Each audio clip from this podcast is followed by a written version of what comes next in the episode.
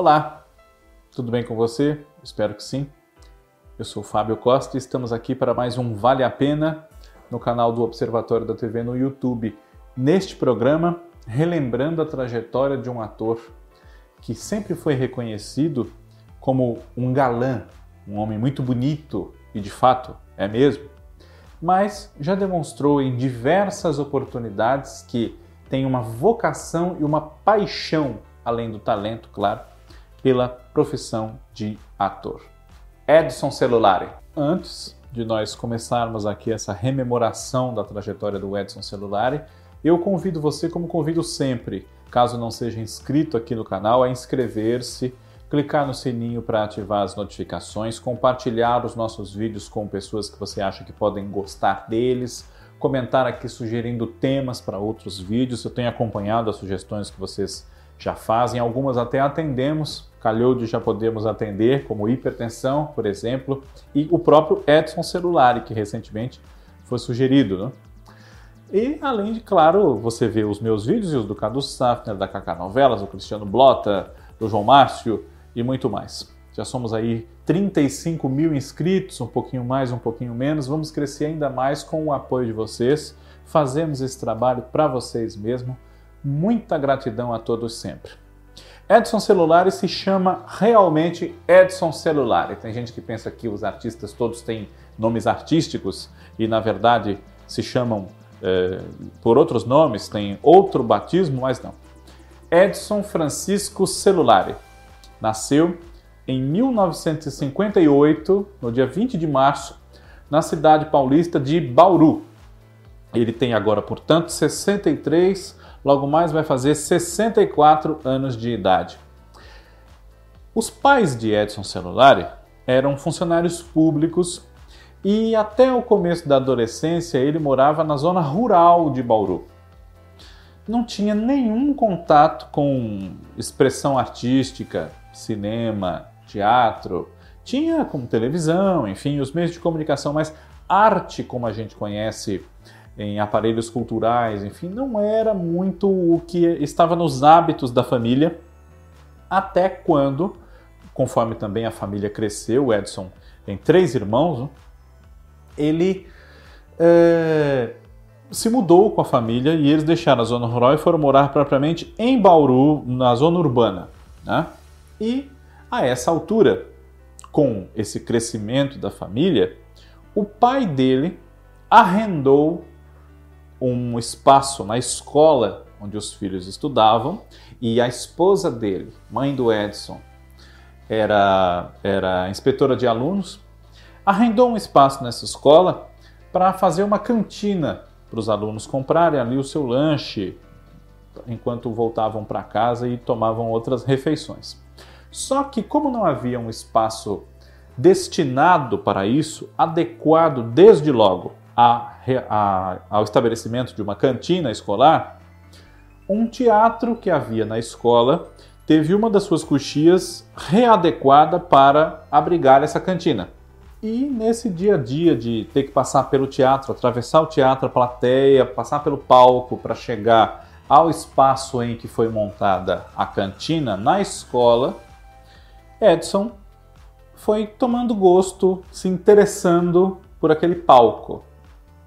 E começou a fazer imitações de cantores, de artistas que ele conhecia, ele que já era fascinado, por exemplo, pelas telenovelas, é, ali na sua final de infância, final da sua infância, começo de adolescência, teve muito prazer em assistir, por exemplo, como ele mesmo declara, Irmãos Coragem, da Janete Claire, foi ao ar quando ele tinha ali de 12 para 13 anos, e começou a ter interesse em fazer teatro, em ser artista, ser ator.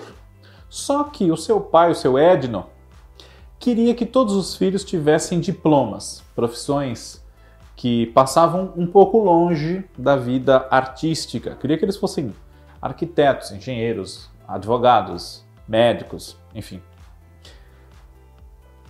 Foi quando Edson decidiu dar vazão ao seu interesse pela vida artística, começou a fazer teatro amador em Bauru, escondido do pai.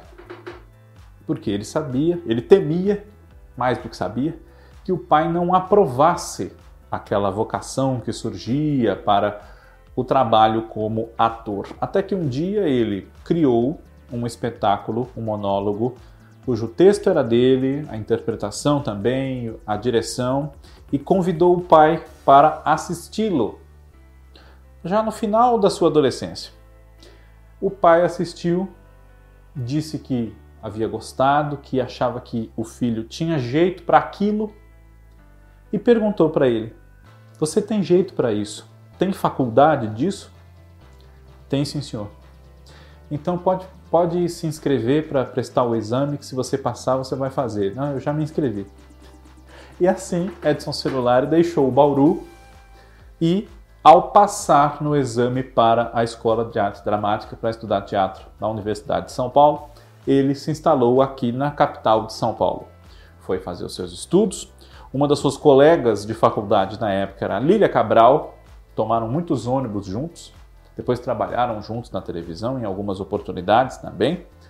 E em 1978, depois de algumas peças e começar a se profissionalizar, enfim, Edson Celulares chegou à televisão com apenas 20 anos de idade.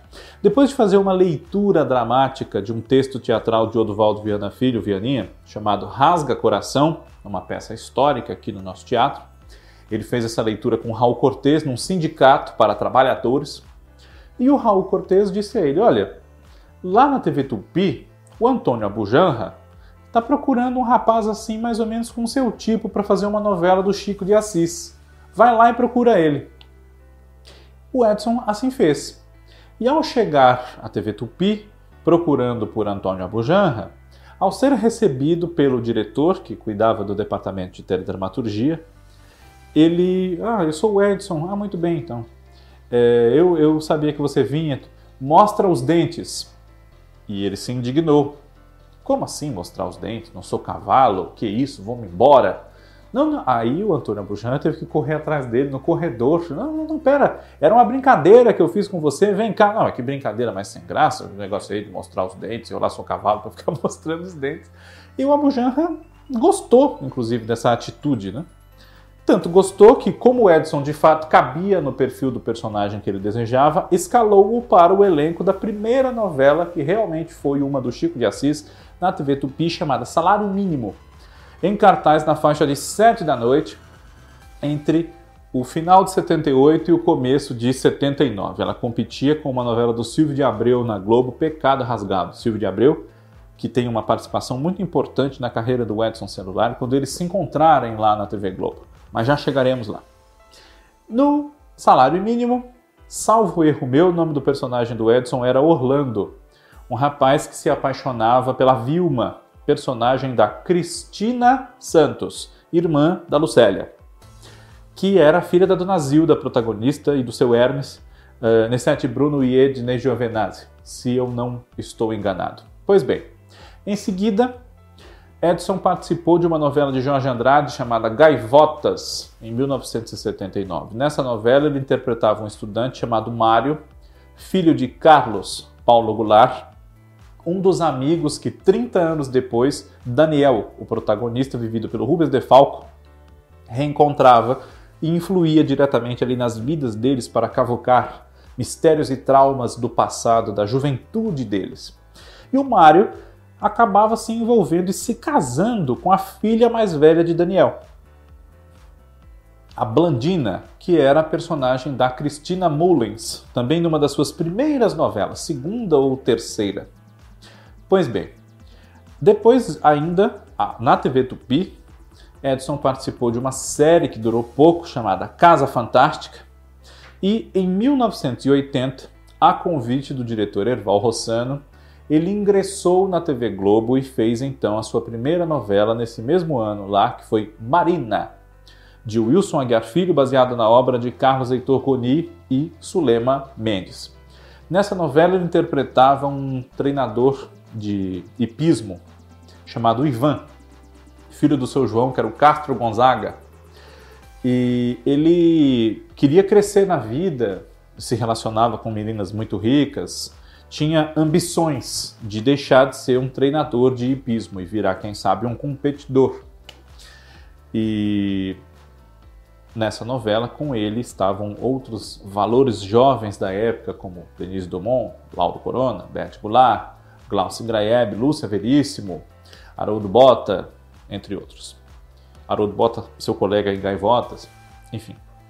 Ainda em 80, de 80 para 81, Edson esteve no elenco de Plumas e Paetês, uma novela do Cassiano Gabos Mendes e do Silvio de Abreu, no papel de Curlan. Ele entra no meio da novela, faz um sobrinho da Zenaide, que é a Lídia Matos, a grande amiga da Rebeca, Eva Vilma, e desenvolve um romance com a Melina, que é o papel da Silvia Salgado, filha do Dr. Gustavo José Levgoy e da Dona Bruna Neuza Amaral, irmã de um dos protagonistas, o Edgar, que é o Cláudio Marzo.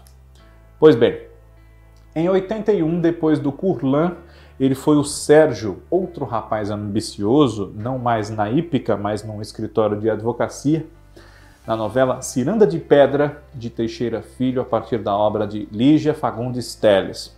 Ele se envolve com a Bruna, que é a Silvia Salgado, toma essa moça do amigo dele, ela que estava pronta para casar com um amigo dele, o Rogério, que é o Paulo Ramos.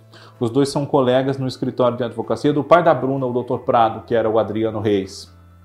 Depois, ele foi o Carlos na novela O Homem Proibido, de Teixeira Filho, baseada na obra de Nelson Rodrigues. É um dos poucos personagens que estão na novela e são do livro.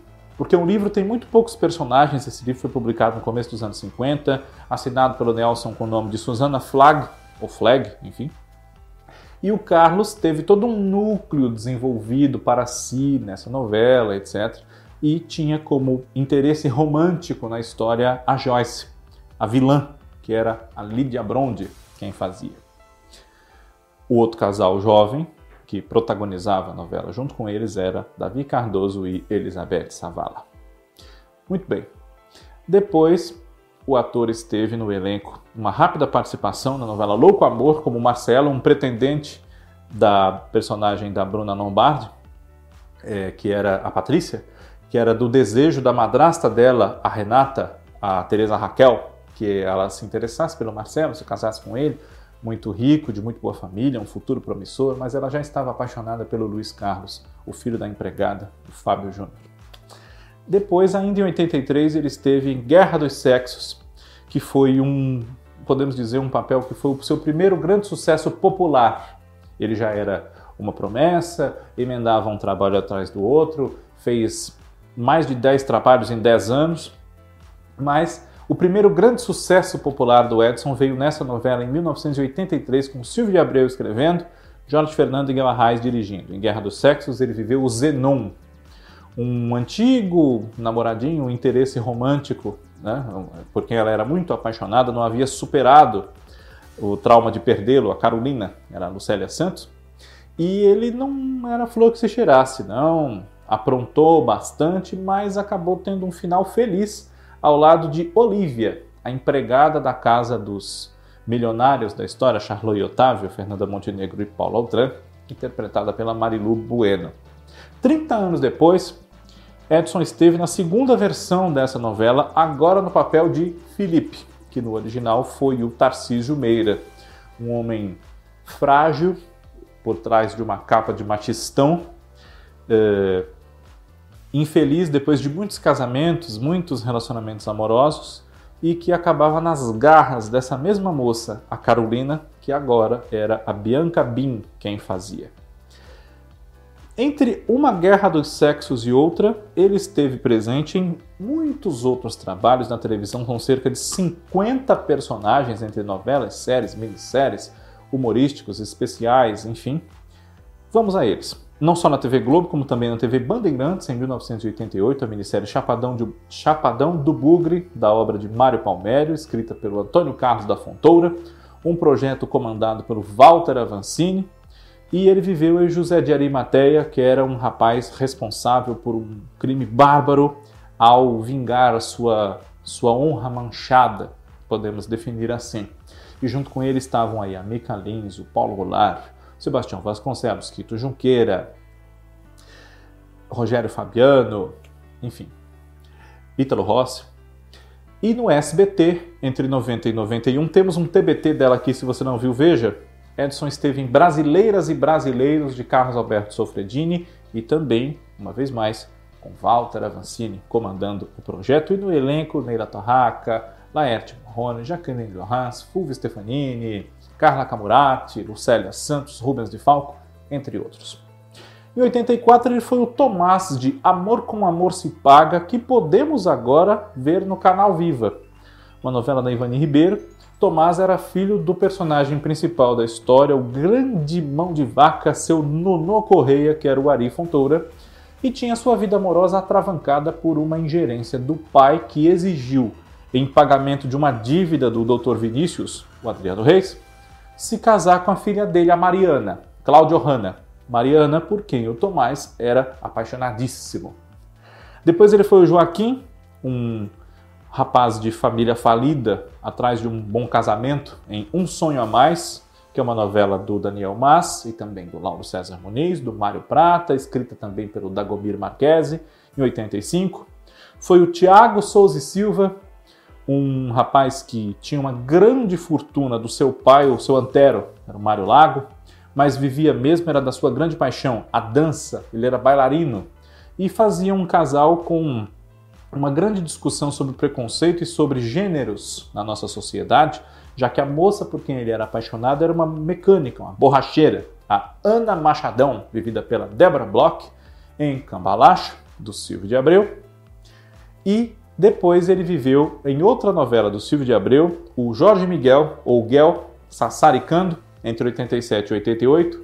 Ele que de trambiqueiro, de envolvido em, em pequenas trapaças, pequenas malandragens, revela-se um agente da Interpol atrás de desbaratar a organização de LA e, de, e da falsa Rebeca, que eram respectivamente o Boris, Lorival Paris e uma das personagens da Tônia Carreiro nessa novela, que tinha também o Paulo Altran, a mãe do Edson em cena, Lolita Rodrigues, Dona Aldonça, e o pai, seu Ricardo Carlos Ara, Cláudia Raia, Angelina Muniz, Denise Milfon, Romulo Arantes, Eva Vilma, entre muitos outros.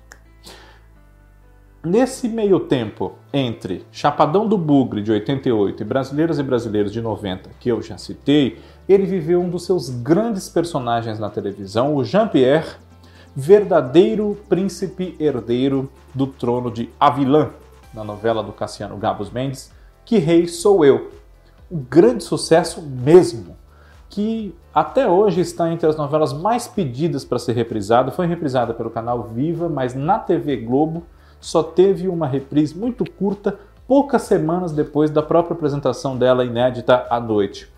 Jean-Pierre liderava os revolucionários de Avilã, contrários aos muitos desmandos do governo que, na verdade, não era liderado pela rainha Valentina, a Teresa Raquel, mas sim pelo Ravengar, o bruxo, que era o Antônio Abujanra, e tinha muitas uh, injustiças cometidas pelo Conselho de Ministros e principalmente pelo Vanoli, o Jorge Dória.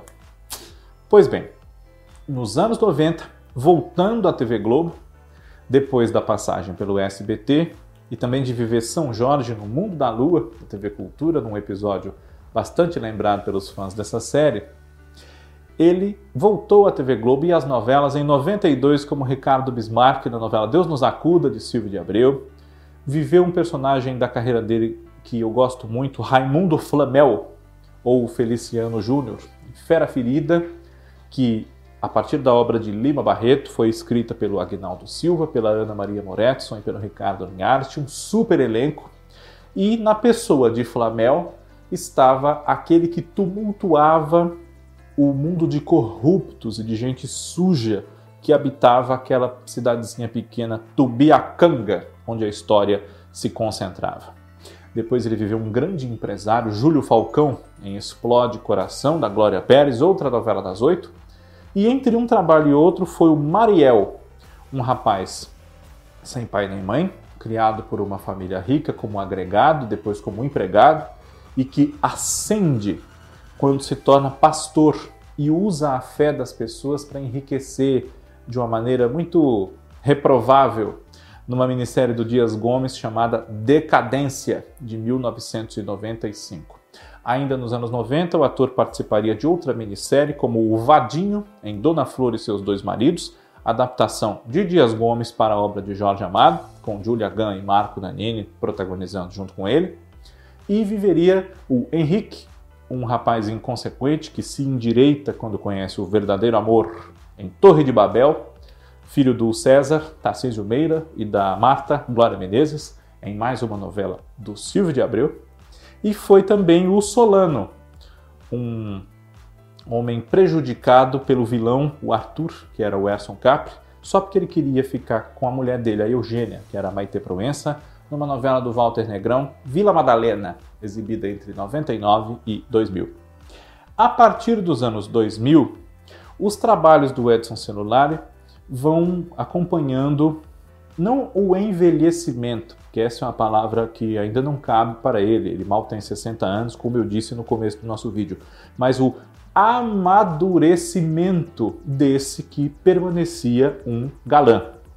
Então, no ano 2000, ele fez uma minissérie do Lauro César Muniz como o Capitão Hélio, que disputava a cantora de rádio Isa Galvão, Maria Fernanda Cândido, com o músico Mário Tiago Lacerda na Aquarela do Brasil, Fez uma participação no comecinho de As Filhas da Mãe, do Silvio de Abreu, como Edmilson, marido da dona Rosalva, que era Regina Casé, e participou também de um trabalho que eu gosto muito, particularmente, escrito pela Maria Adelaide Amaral e pelo Alcides Nogueira, minissérie Um Só Coração, em 2004, no papel de Titilo Matarazzo, uma figura muito importante para as nossas artes aqui em São Paulo e no Brasil, criador da Bienal de Arte e muito conhecido também pelo seu romance de muitos anos com Dona Yolanda Penteado, que na minissérie era interpretada pela Ana Paula Arósio. Depois, nos anos seguintes, o ator participou de América, de Glória Pérez, como Glauco, o tio da Lurdinha, a Cleo Pires, e que ele não resiste aos encantos daquela menina, chama dele de tio cheio de volúpia e acaba traindo a sua esposa Aide, que era Cristiane Torlone. Ele viveu em Araguaia no ano de 2010. O Fernando, numa participação curta nos primeiros capítulos, pai do nosso protagonista Solano Murilo Rosa, foi o Silvio em Páginas da Vida, novela do Manuel Carlos, que agora está voltando no canal Viva, casado com Olivia Ana Paula Arósio, genro de Tide Lalinha, Tarcísio Meira e Glória Menezes, e protagonizou a novela Beleza Pura, da Andrea Maltaroli, em 2008 como o Guilherme, que tem a sua vida totalmente posta de cabeça para baixo quando Norma, a vilã obcecada por ele, vivida pela Carolina Ferraz, deixa recair no Guilherme a culpa pelo acidente do avião que ele do helicóptero que ele projetou, o Carcará. Depois, nos últimos anos, ele participou de O Tempo Não Para, em 2018, num papel muito bom de Dom Sabino, um homem que depois de ficar congelado mais de 100 anos precisa se adaptar, bem como toda a sua família, essa novela do Mário Teixeira, a nova vida, com tantas e tantas modernidades que eles nem, nem teriam acompanhado se vivido normalmente tivessem, não tivessem sido congelados. Né? Participou de A Força do Querer como o Dantas, sempre apaixonado pela Silvana, que era Lília Cabral, que lhe foi roubada na juventude pelo Eurico, papel do Humberto Martins nessa história da Glória Pérez. O Edson Celular também fez uma participação como Marcelo, pai da Pérola, que era a Raíssa Bratiglieri, no Malhação Vidas Brasileiras, também por agora em 2018. E nesses últimos anos, por conta de males de saúde, ele não trabalhou tanto quanto poderia e quanto a gente gostaria. Mas marcou presença também numa série muito interessante exibida pelo canal GNT chamada Animal, como o Dr. João Paulo, que tem, é, não vou dizer tendência, mas paira sobre ele a ameaça, a possibilidade de, de ser humano transformar-se num felino selvagem, um puma, enfim, uma história muito bem bolada, psicológica, bastante interessante. E esteve em outros projetos, em participações como A Grande Família, SOS Emergência, enfim. É claro que num vídeo curto como esse não tem como a gente falar de todos os trabalhos, ainda mais de uma pessoa que trabalha tanto e ainda deve trabalhar muito mais, como é o caso do Edson Celulari. Mas podemos citar também, claro, trabalhos dele é, em televisão mais de 50 e no cinema é, mais de 10, mais de 20 até, cerca de 20, também cerca de outros 20 trabalhos no teatro. Na tela grande ele marcou presença entre vários momentos nos filmes Inocência, Brasa Adormecida e o primeiro deles no qual ele realizou indiretamente o seu sonho de ser um jogador de futebol que ele cultivava quando ainda não tinha sido mordido pelo bichinho da arte. Asa Branca, um sonho brasileiro, um filme do Djalma Limões Batista. E no teatro, ele participou, entre muitos outros trabalhos, de Fedra, de Calígula e também de Não Há um Dia Sem Notícias Suas, uma peça na qual ele trabalhou com o seu sobrinho Pedro Garcia Neto, entre muitos outros trabalhos. É como eu disse, não dá para a gente citar tudo, mas dá para termos uma ideia da vasta trajetória que tem muito a render ainda na vida do Edson Celulari, totalmente dedicada a essa paixão de muitos anos que ele tem pela técnica e pelo exercício da representação, viver outras vidas e apaixonar o público com a criação desses personagens. Marcelo de Alto Astral em 2014 também não posso deixar de citar um argumento da Andrea Maltaroli, que foi desenvolvido pelo Daniel Ortiz e que ele formou mais uma vez par com a Cristiane Torlone, agora como Maria Inês, sua paixão da vida toda. Edson Celulari é um grande talento, muito mais do que um galã, que ele segue sendo também, mas que merece ser valorizado porque, embora ainda seja jovem diante dos atores que o influenciaram nos quais ele se espelha e se espelhou, como Tarcísio Meira, Francisco Coco, Lima Duarte, enfim, ele já é um veterano e tem muito a ensinar com os seus trabalhos e com o convívio com colegas mais jovens de tudo que ele já viveu nos palcos e nos estúdios, enfim. Edson Celulari, se vir esse nosso programa, espero que goste. Você que é fã dele, eu espero que tenha gostado também. Semana que vem tem mais Vale a Pena. Um abraço, obrigado.